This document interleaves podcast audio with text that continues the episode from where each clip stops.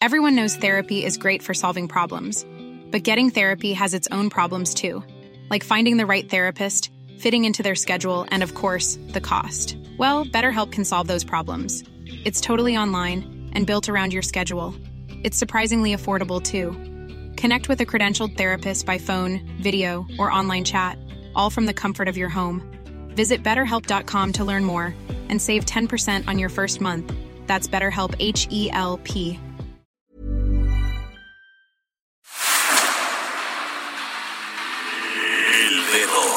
la llaga. Había una vez un mundo en el que nadie creía. Un país de historias inexplicables. Una nación con personajes asombrosos. Santo Tomás tenía razón. Hay que ver para creer. El México increíble. Las verdades que duelen. La voz de los que callan. El dedo en la llaga. Infórmate, diviértete, enójate y vuelve a empezar. El Heraldo Radio presenta El Dedo en la Llaga con Adriana Delgado. Me hiciste daño, debiste hacerlo con alguien de tu tamaño. Abusaste porque me faltaban años y pensé algún día creceré. Me diste un golpe y luego dos y luego me llevaste al borde. Te burlaste porque te creías enorme y pensé algún día creceré. De mis cenizas, de mis trozos rotos, debes creer en lo que ven tus ojos. Puse un pie, me paré, lo voy.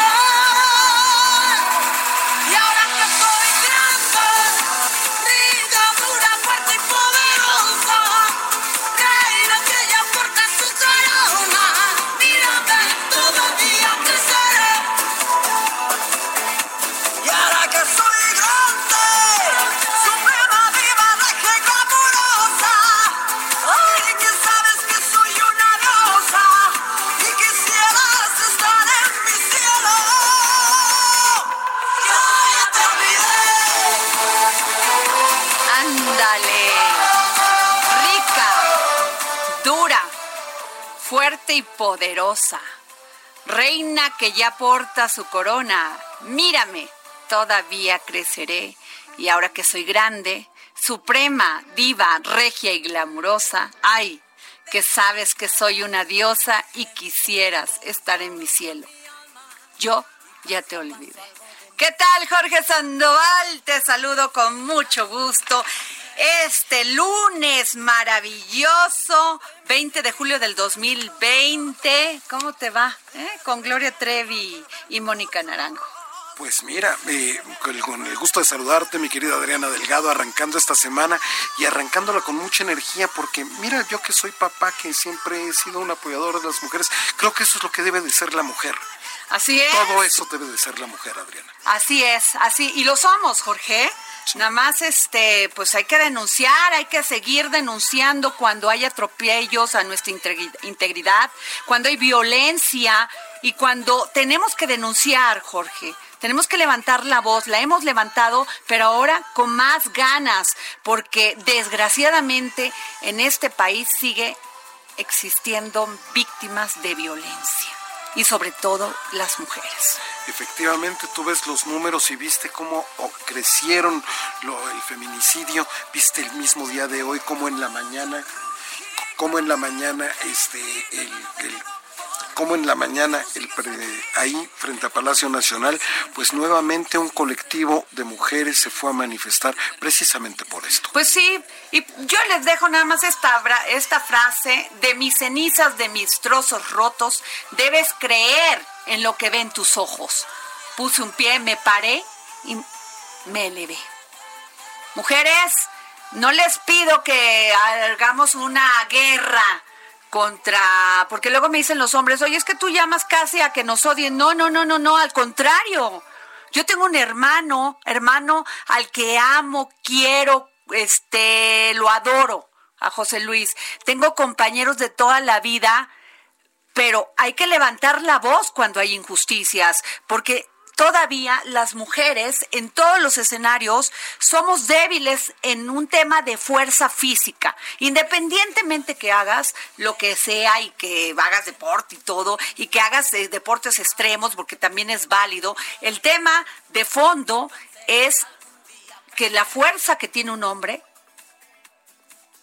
pues es la fuerza de física Sí, efectivamente, viva la diferencia, dijeran los franceses, ¿no? Y con eso matan a las mujeres, ¿eh? con eso las matan. Entonces, pues dejemos aquí este tema, Jorge, y bienvenidos este lunes para empezar la semana. Y como siempre les digo, gracias por dejarnos, permitirnos entrar en sus radios, en sus oídos, pero sobre todo en su corazón. Y yo estoy ya aquí en cabina de radio, me da mucho gusto. La vida continúa los dolores se llevan en el corazón y en el alma y siempre están presentes, pero también la felicidad. Hay que seguir. Efectivamente, y sobre lo que acaba de decir Adriana Delgado, si le quieren escribir, su cuenta de Twitter es arroba Adri Delgado Ruiz o a su Instagram, que es la misma cuenta, Adri Delgado Ruiz, o si no, no mandarle un mensaje de voz, de texto al 55 25 44 33 34 o al 55 25 02 21 04. Oigan, pues fíjense que estas últimas semanas, pues ya saben que hay mucho debate sobre el tema de la electricidad, Jorge, de las energías limpias, de las energías renovables. Aquí hemos investigado, aquí en el dedo en la llaga, hemos hecho estas entrevistas a los al presidente de la Comisión de, de energía, en la Cámara de Diputados, al senador Guadiana, al, también al diputado este, Manuel eh, Rodríguez. Manuel Rodríguez. Y bueno, hemos hablado con todos.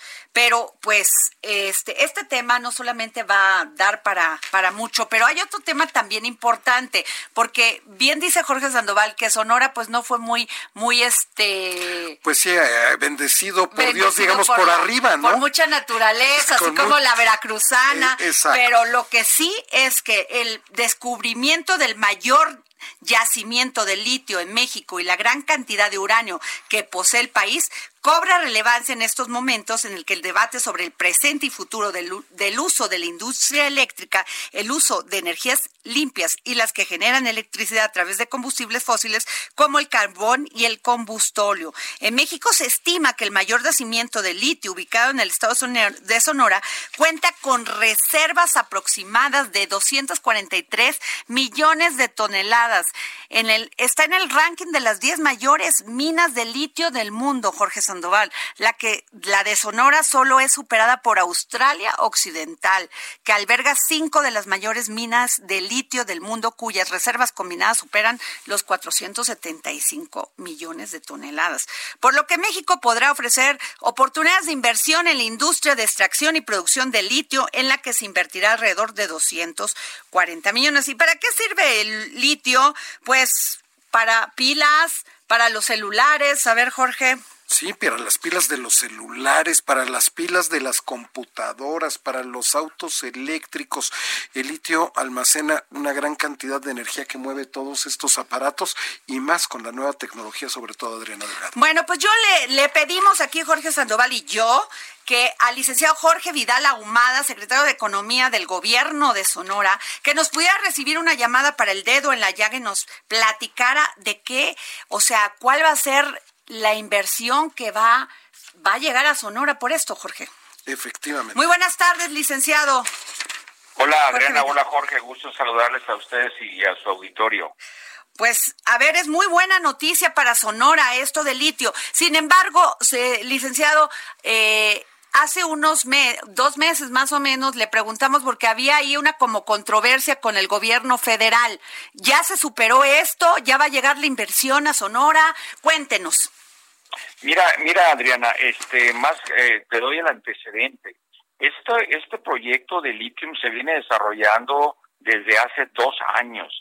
Es decir, aquí hace dos años nos visitó el que es el presidente del consejo de la empresa que se llama Bacanora Lithium, que es un señor Mark Honen, que él es australiano, este y sus operaciones financieras y de negocios las lleva en Inglaterra. Entonces él se presentó con su consejo de administración, visita, estuvimos con la gobernadora y nos presentó su proyecto, te insisto, ya hace dos años y medio. Eh, cuando nos enseñó sus proyectos, etcétera, lo que observamos nosotros, pues ellos tienen todos los permisos en regla, todas las autorizaciones en regla en la concesión minera. Es una concesión minera, no expresamente litio. O sea, la, expresión, la, la concesión está otorgada para una, una este, superficie de 100.000 hectáreas. Este lugar se encuentra en la parte de la Sierra de Sonora, un pueblo que se llama Bacadehuachi. Ah. Y ahí es donde ellos tienen, ellos le compraron las propiedades a los antiguos dueños del terreno consiguieron todos los permisos, autorizaciones, etcétera. Derivado de ello, eh, empezaron a hacer todos los programas de, exploración y también instalaron aquí en Hermosillo, en el Parque Industrial, una pequeña planta para ir viendo el proceso, porque el, el litio, en el caso de Sonora, eh, necesita un proceso minero para extraerlo y químico para separarlo, es decir, no está en, en la superficie, este, este litio se, se encuentra en la roca, en arcilla. Entonces es un trabajo minero y un trabajo químico, por así decirlo. Entonces estos señores eh, abrieron la empresa Bacanora Lithium eh, hace ya dos años y medio, la colocaron en bolsa en Inglaterra eh, y ellos, ellos, el programa, el proyecto de ellos es más o menos 400 millones de dólares, de los cuales llevan invertidos unos 20, 25 millones de dólares. Eh, posteriormente, este, Adriana y Jorge, de que esto se hizo, ellos más adelante se asociaron, abrieron su inversión y se asociaron con una empresa china que se llama Ganfeng Lithium. Ganfeng Lithium es la empresa de litio más grande de China.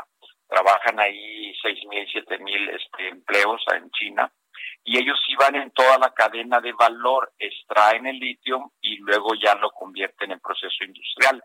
Ellos tienen un negocio de, pues de, baterías, de todos los insumos, pero ya de la cadena de valor ya, ya del producto terminado. Okay. Y estos, y estos señores se asociaron con uh, Bacanora Mael, si mal no recuerdo, compraron el 22% de las acciones. ¿Dónde están ahorita parados? Están en haciendo todos los procesos de ingeniería y están haciendo todos los procesos, insisto, de la parte química, por así decirlo, para la extracción de lo que es el litio. Secretario, le, le, quiero preguntar dos cosas. Primero, eh, con esto de la firma de el TECMEC, pues había una, una, este, Estados Unidos este, fijó con, este, condiciones, pues así fue y nosotros la aceptamos, de que ninguna empresa china iban a revisar eso, pudiera invertir en México. No hay, hay una, un tema de controversia en el hecho de que esta empresa china se va a asociar con Bacanora Lithium para, para extraer el litio de Sonora. Mira, yo lo desconozco, seguramente se va a abrir algún capítulo especial para esto, porque bueno, la, el principio de todo es de que ninguna, ninguna ley tiene efecto efecto retroactivo en perjuicio de persona alguna, pero insisto, este eh, seguramente va, va va a haber alguna revisión al respecto. Claro. Yo ahorita más que más que entrarle a la temática de la litis, de decir si quién tiene o no tiene razón, que no me toca ni decirlo entre paréntesis, sino más bien a mí yo te platicaría, este Adriana, de la parte del proyecto de económico, cómo va, ya lo otro, ¿Qué, se ¿qué inversión espera Sonora de esto y cuántos trabajos se, se van a dar, se van a, dar, por favor? Mira, Adriana, tiene, tienen ellos, ellos tienen apenas la proyección, te soy sincero. Lo que ya tienen concreto es, insisto, ya tienen el terreno, ya tienen los permisos federales en las autorizaciones para, para operarlo. Y luego hay unos retos muy grandes, por ejemplo, eh, va a hacer falta gas el gas más cerca que tienen en el proceso que ellos necesitan eh, está a 100 kilómetros de donde se encuentran los yacimientos de los que estamos hablando. Entonces tienen retos inmediatos como esa inversión grande en gas. Si bien el gas lo pueden llevar este día transporte ahorita, pues sería un proceso muy caro. Pero en toda esa etapa lo están haciendo, ¿no? La proyección de ellos en la primera etapa eh, es la generación de 1.200 empleos en la etapa de la construcción esa sí es segura, este, y luego ya en la, en la operación, en los números que a mí me entregaron, es iniciar con 260 empleos directos en la operación de la mina. Posteriormente, ellos están contemplando entre el 2021 y 2022 una segunda etapa, que serían otros 380 millones de dólares, donde generarían mil empleos en la construcción y 490 empleos directos en la operación. Esa es la perspectiva que ellos traen. Pues este, y luego también otro tema que también le quisiera preguntar, eh, licenciado, es el tema del uranio, porque Sonora pues es uno de los yacimientos más importantes. Tiene uno de los yacimientos que esto sirve para para generar también este energía. Sí, sí, en efecto. Bueno, la, historia, la historia del, uranio, nos tenemos que ir en, en, aquel entonces a la parte histórica, ¿no? En 1983 cuando la, la empresa que era paraestatal Uramex, me acuerdo, me acuerdo bien, este, eh, los trabajos de la exploración no se concluyeron, ¿no? Sin embargo, quedó bastante información, es lo que me dice a mí el Servicio Geológico, Mexicano, perdón, este, eh, se quedaron todos los estudios eh, de, de la parte que se realizó en aquellos años. Cuando desapareció Uramex, según el otro día estaba revisando todo, este, eh, la parte de, de, los estudios, etcétera, se quedaron dentro de, del Servicio Geológico Mexicano, ¿no? Eh, lo que sí te puedo decir que el uranio existe, está a 90 kilómetros del, cerca de aquí de Hermosillo, en otra parte de la otra, otra parte de la serranía que se llama Aconchi, y los nombres este, son Los Amoles, así se llama el, el municipio de Rayón. Y esta pues es una concesión minera que es propiedad del gobierno federal, ¿no? este y está considerada como reserva de la minera nacional básicamente hasta ahí esa es la parte histórica que podríamos decir tenemos del uranio. Ahí está pero pero no se le volvió a, a mover más por parte de las dependencias federales. Claro pues muchísimas gracias, eh, secretario de Economía del Gobierno de Sonora, el licenciado Jorge Vidal Ahumada, y esperemos pues que esto llegue bien y que realmente pues se genere una industria en Sonora que además va, va, a dar muchos trabajo, mucho trabajo a muchas personas en este momento que además tenemos una crisis económica derivada de la pandemia. Sí, sí, Adriana, porque el reto acá, el reto, la, lo interesante aquí de las inversiones estas es de que llegan al producto final, ¿no? Y el reto aquí es instalar precisamente esa fábrica, pues ya con las baterías para todos los servicios industriales, etcétera, ¿no? Ese es el gran reto. Y con mucho gusto, este, les seguiré informando cómo va todo esto y les agradezco la entrevista, Adriana Jorge, qué amable. No, muchas gracias, licenciado. Pues bueno, nos vamos a este tema. Ah, y tenemos en la línea a uno de los periodistas que yo más admiro y que me encanta leerlo, me encanta este escucharlo porque pues es un, periodista muy apegado a la realidad y además, como dicen los chavos millennial, es muy neta. Y tenemos en la línea a, a Federico Arreola, director de SDP Noticias, uno de los mayores este, pues, web de información Federico, muy buenas tardes. Buenas tardes, ¿cómo estás? Muy bien, querido Federico, pues quiero tu opinión sobre el tema de la llegada de Lozoya y todas estas críticas, que si se fue al hospital, que si estaba bien, que si vino de España, pero el hecho es que ya está aquí Emilio Lozoya, pues para presentarse ante la justicia. Ya está aquí, está en el hospital, este, yo lo entiendo, parte de la negociación debe haber sido en un hospital y no a la cárcel, imagínate, con la pandemia encima. Qué horror, ¿no? Este, ir a amontonar a una celda ahí. Este, supongo que negoció y va a dar muy buena información. Vamos, vamos a ver qué, qué tiene Lozoya. Me dicen que en sus buenos tiempos, pero me dijo una periodista, Ajá. Lozoya se sentía guapo, como... O sea, él se sentía, pues sí, o sea, pues tenía todo para ser, imagínate, rico como la canción de Gloria Tevi Mónica Naranjo, rico, guapo y glamoroso. No sé qué tan, digo, rico seguramente, bastante rico, desde el papá, ¿no? Que era amigocho de Carlos Salinas. Este, Ajá. Glamoroso, pues ahí sí no sé. Pues sí le gustaban los lugares finos, donde lo encontraron era una de las zonas, de unos fraccionamientos más elegantes de España.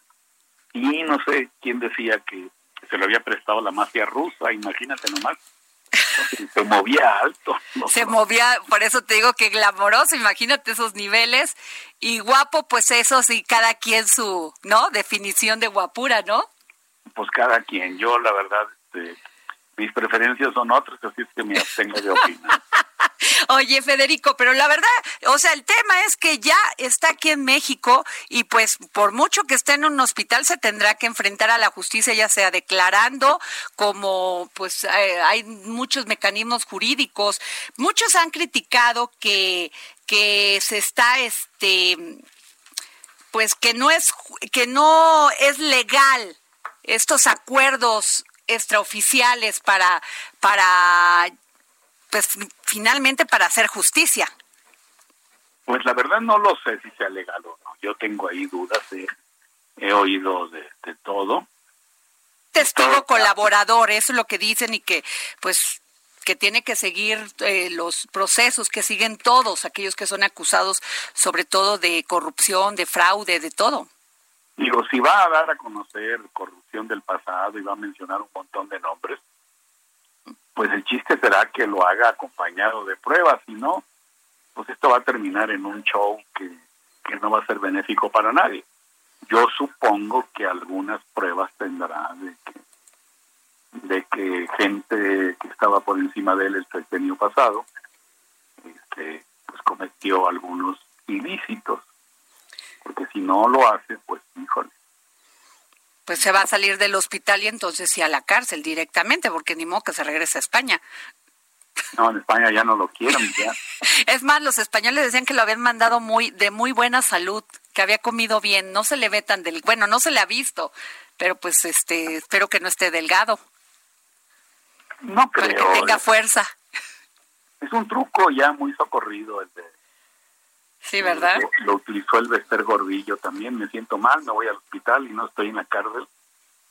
Este, yo entiendo que puede haber posibilidades legales de eso y, si colaboran en otras cosas se les dan facilidades, pero pues pues a la gente más pobre que se roba un par de manzanas en el mercado a la cárcel a la cárcel y no hay ninguna posibilidad de enviarla al Centro Médico ABC o América Sur o al Hospital Ángeles. Sí es. Primero porque no los pueden ni pagar. Y lo mismo va a pasar con César Duarte, Federico. ¿Tú qué piensas? O sea, ¿lo van a llevar a un hospital y ya luego lo van a, le va a declarar o cómo? Pues este, supongo yo que también, no sé si a un hospital de Chihuahua o de aquí. Este, ¿sabes qué? Si a mí me cae mal. sí, de verdad, no me cae nada Creo que, uno de gobernadores.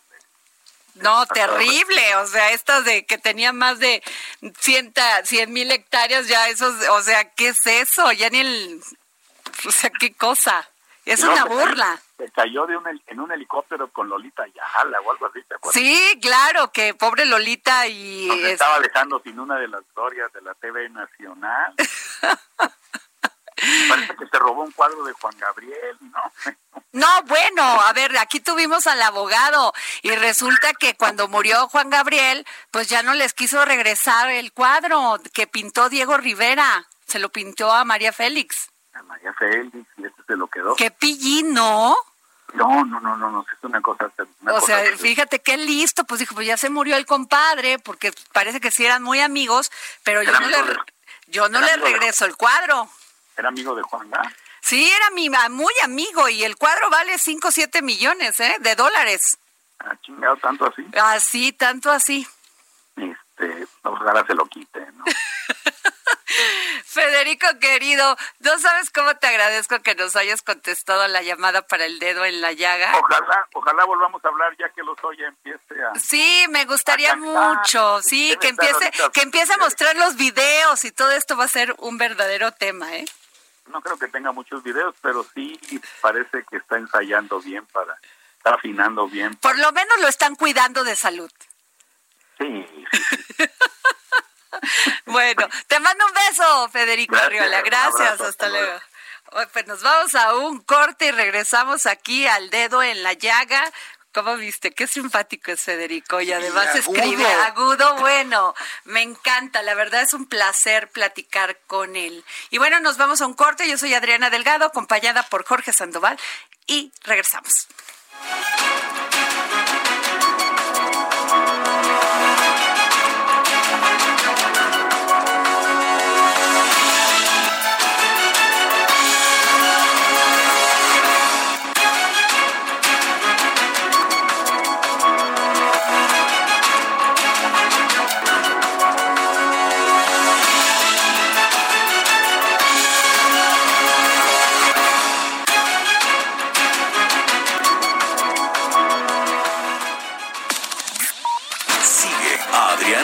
En su cuenta de Twitter, arroba Adri Delgado Ruiz.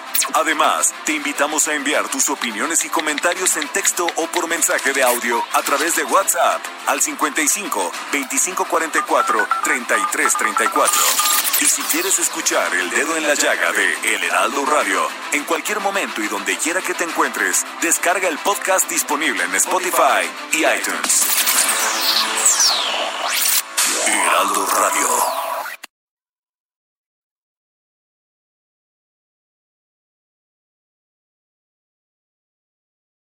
Heraldo Radio. La HCL se comparte, se ve y ahora también se escucha.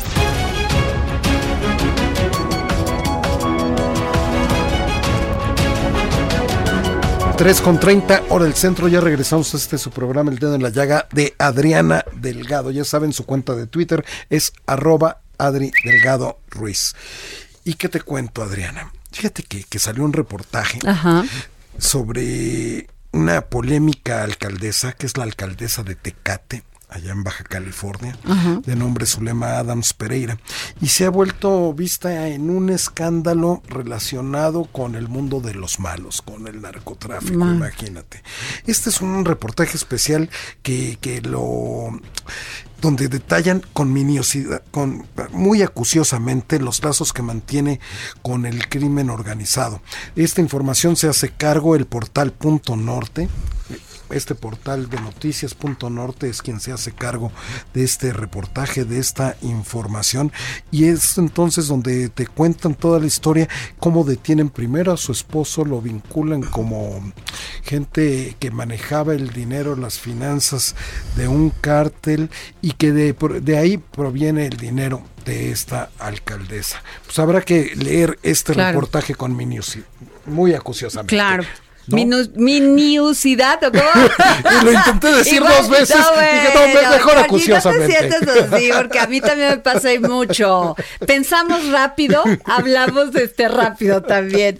Oye, este, bueno, y nos vamos ya, ¿qué día? Es lunes, es lunes, y hoy tenemos a la queridísima jefa Andrea Merlos en la línea. Descifrado con Andrea Merlos. Jefa Merlos. Me vine temprano porque dije, ahorita voy a ver a la jefa Merlos y nos vamos a dar un abrazo con el codito. Oye, pero ¿sabes qué? Ese es un reproche de corazón que le tengo a Jorge porque este no te avisó para hacer un trámite pero no me dijo que tú ibas a estar porque yo todo lo hubiera cancelado para ver ay oye es que Jorge es así siempre me hace bullying y hace bullying o sea él empieza así en la semana jefa Merlos Así es, ya sé, pero lo, lo, queremos mucho.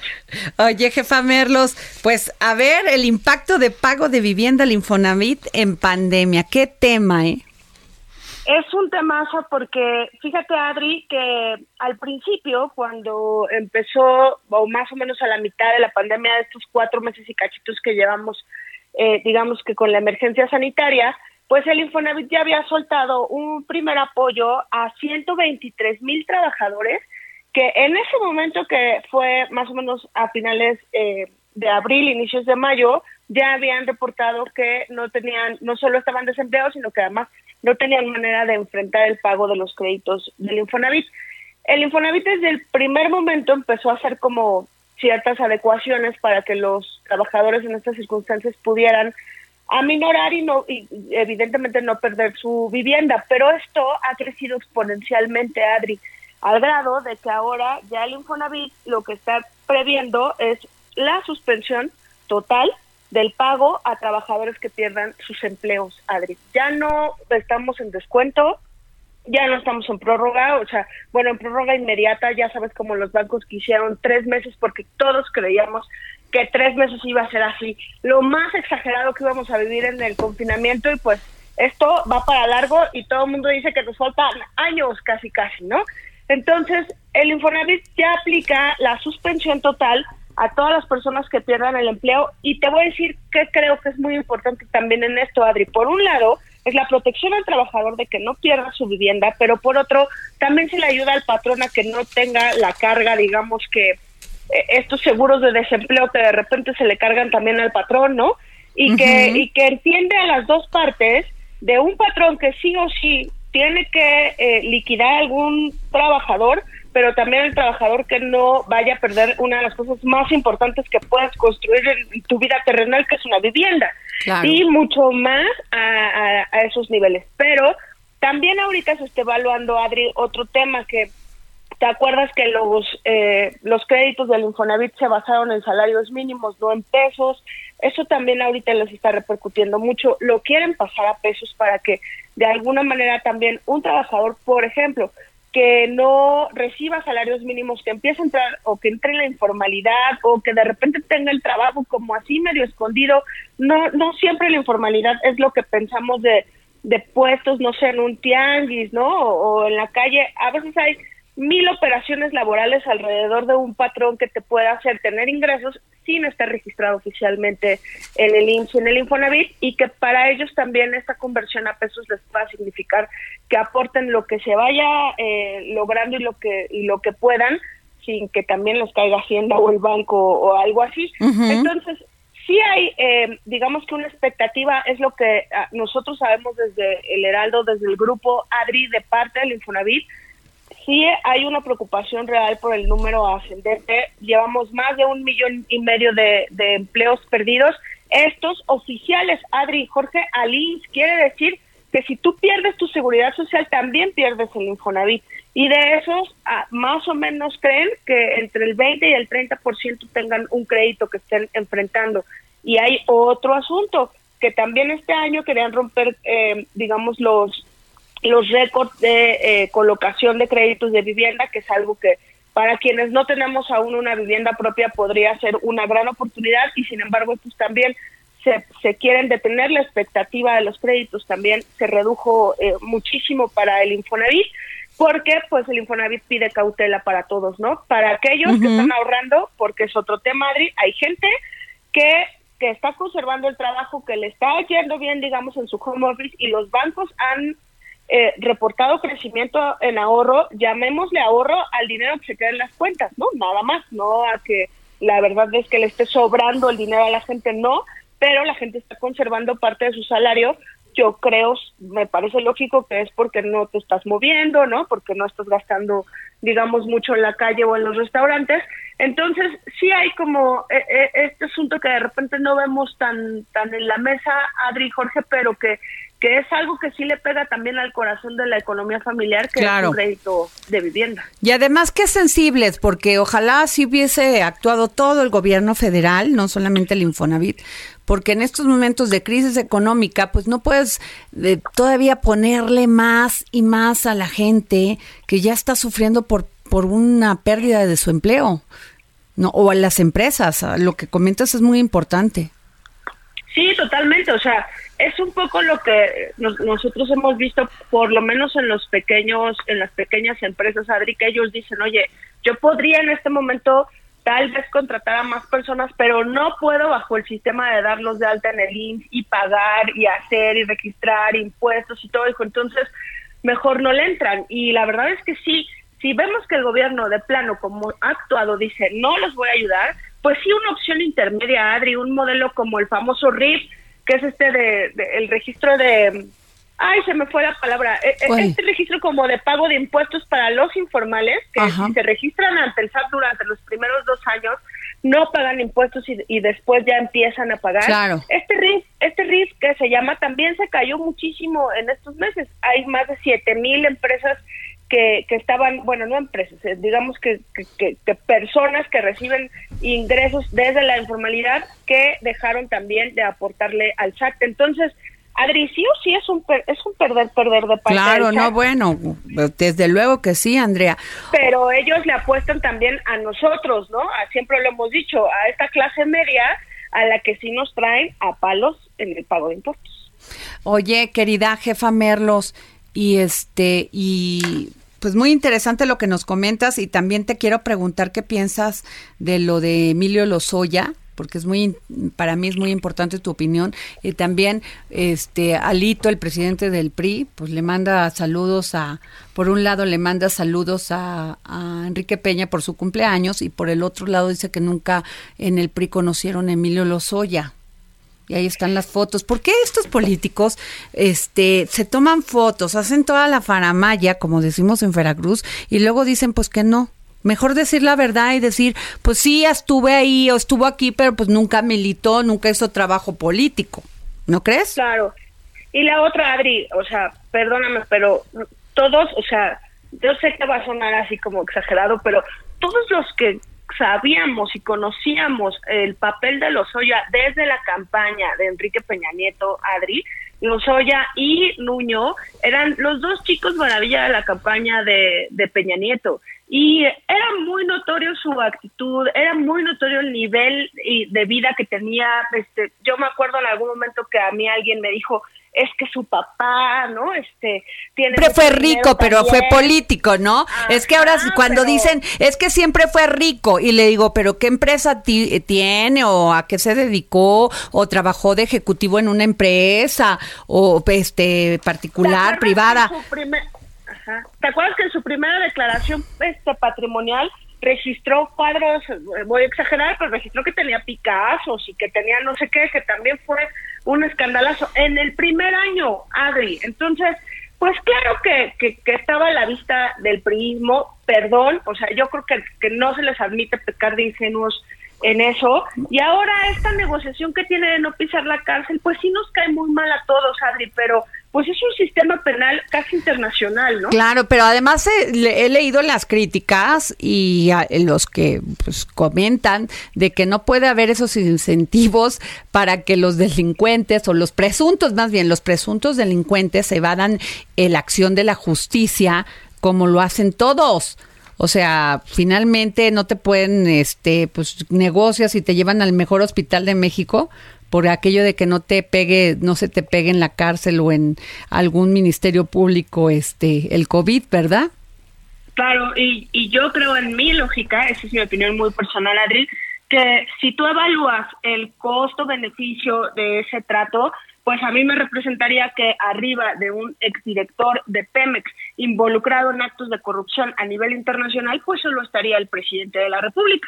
Y tal vez mi negociación, insisto, esa es mi lógica, mi negociación contigo sería, ok, yo te, yo te perdono la cárcel porque a quien quiero en la cárcel es al presidente. Porque yo creo, y, casi lo firmamos todos, Adri, que la, eh, comillas, información que va a soltar allá va a ser mediana o chiquita y no van a caer peces gordos. Esta historia ya la hemos visto muchas veces. Pero fíjate nada más, entonces con la misma vara mides a todos, porque ¿qué van a hacer con Duarte? ¿Qué hicieron con otros que vienen, este, bueno, a, a El Baster también, ¿no? La mandaron a un hospital, ¿no?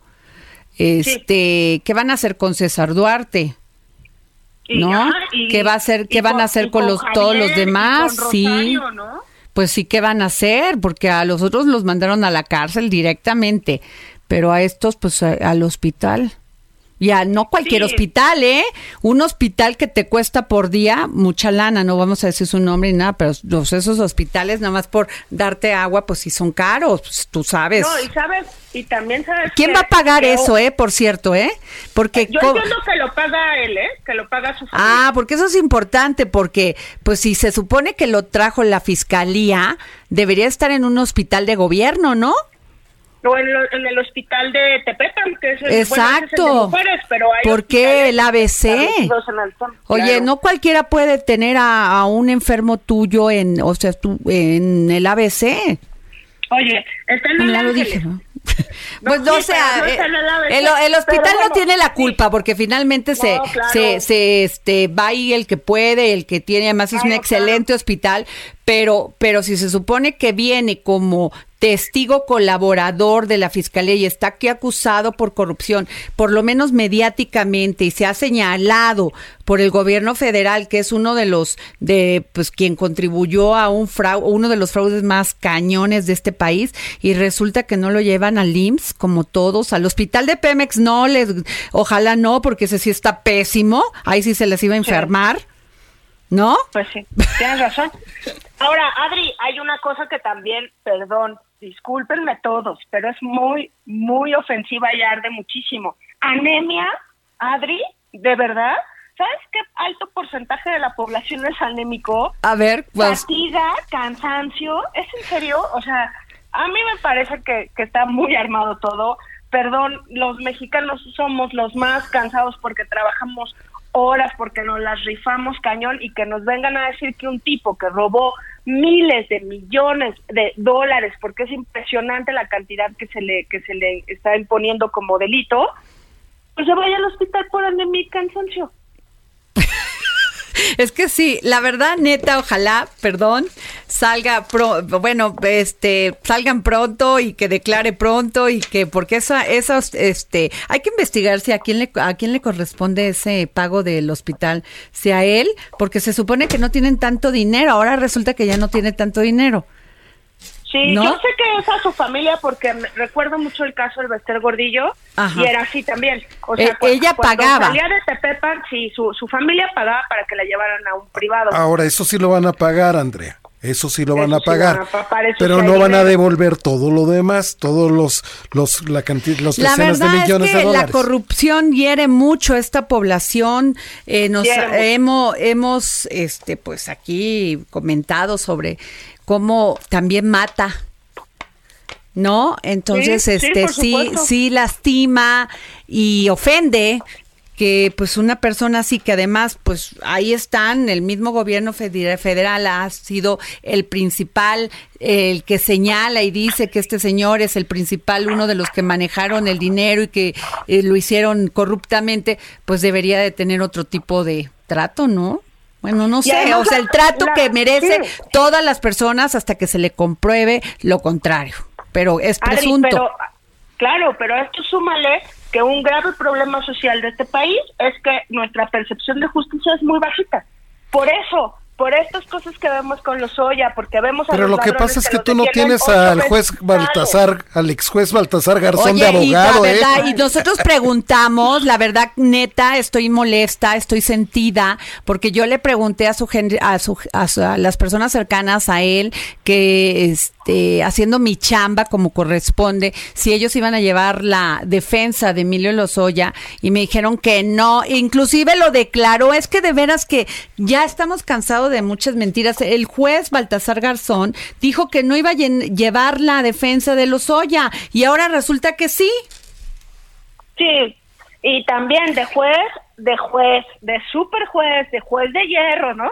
Sí, Todos- qué todos los- mentirosillos. Me ¿eh? Qué a mentirosillos. De un corrupto, pues ya no estoy Sí, pero cuatro La millones de euros. Sí, corazón, pero qué mentirosillos, ¿eh? O sea, ya qué parte no entienden, ¿eh? ¿A ¿Y qué poco no? sucios, Adri? Porque hasta el dinero se acaba y el dinero acaba aún con testigo protegido. Yo no veo a Lozoya paseándose por esta ciudad, yo no veo a Lozoya de verdad con esos lujos. Y lo mismo lo vemos a nivel del narcotráfico.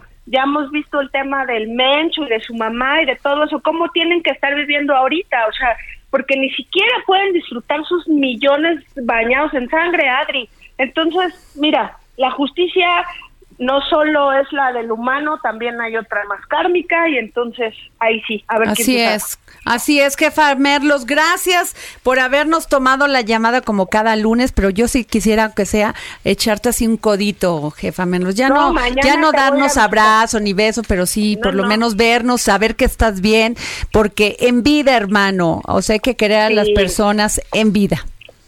Mañana bajo ahí a la, a la cabina a verte, Adri. Gracias, mi querida Andrea. Y bueno, nos vamos con Jorge Sandoval. Y viene el momento cultural del dedo en la llaga, es lunes. El arte en los ojos de Bernardo Noval. Mi querido Bernardo Noval, columnista colaborador en el Heraldo de México. ¿Cómo estás? Bien, tú Jorge. Muy bien, la gran mecenas de la Noria. ¿Qué te parece? Pues hablamos de Dolores Olmedo, este museo maravilloso que no, no pueden dejar de ir.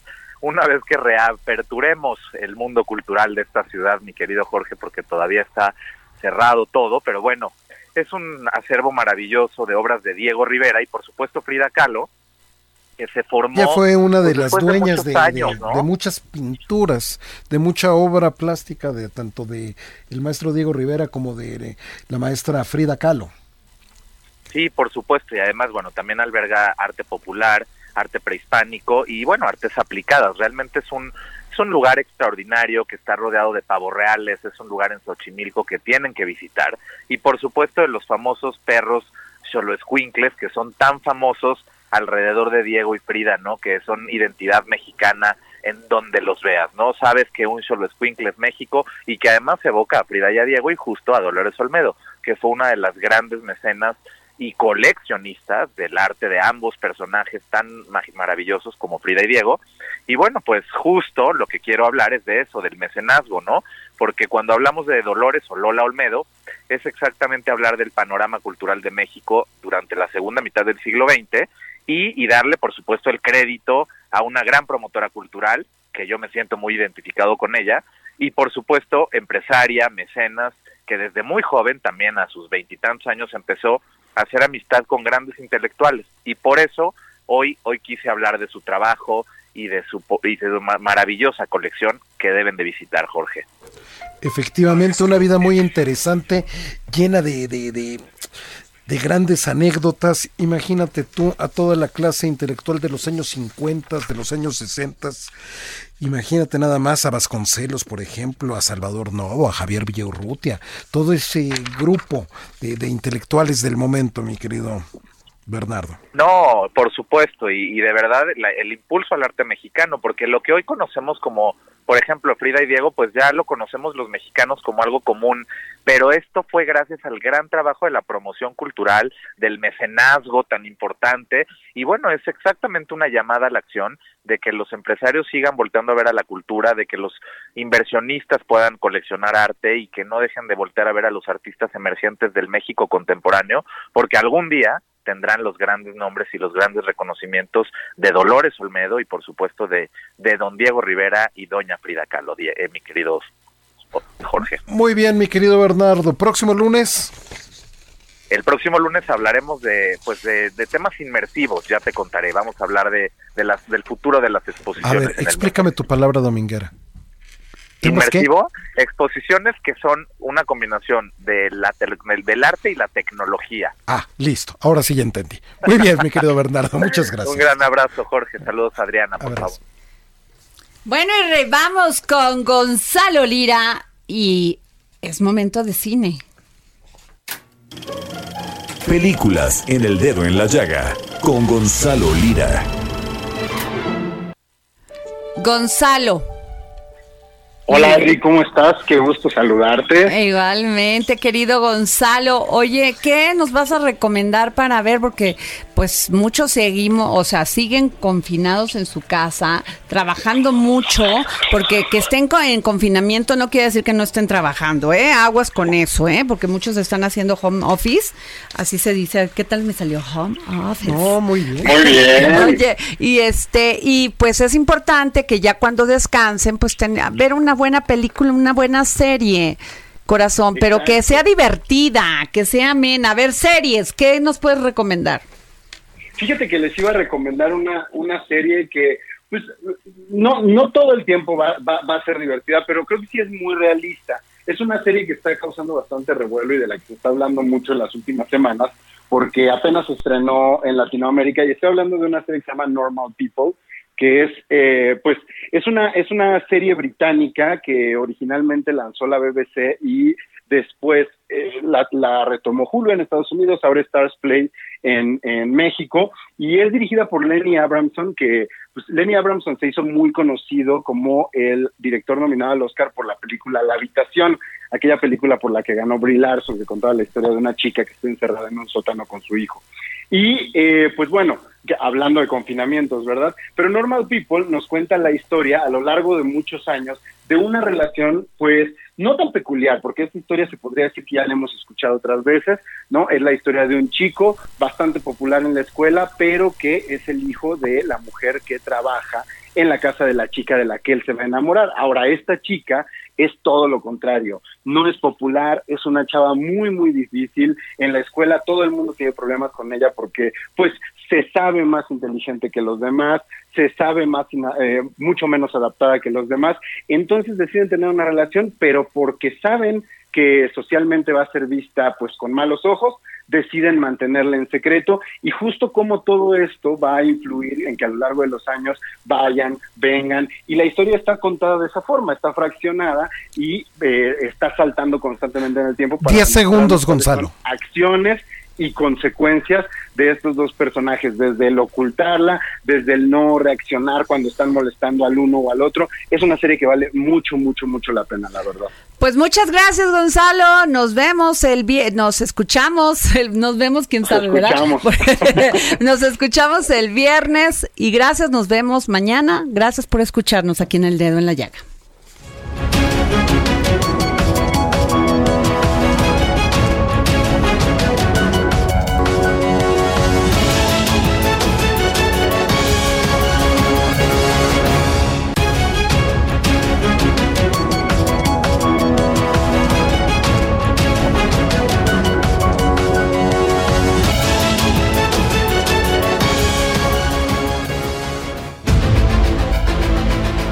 El Heraldo Radio presentó El Dedo en la Llaga con Adriana Delgado. Escucha la H. Heraldo Radio.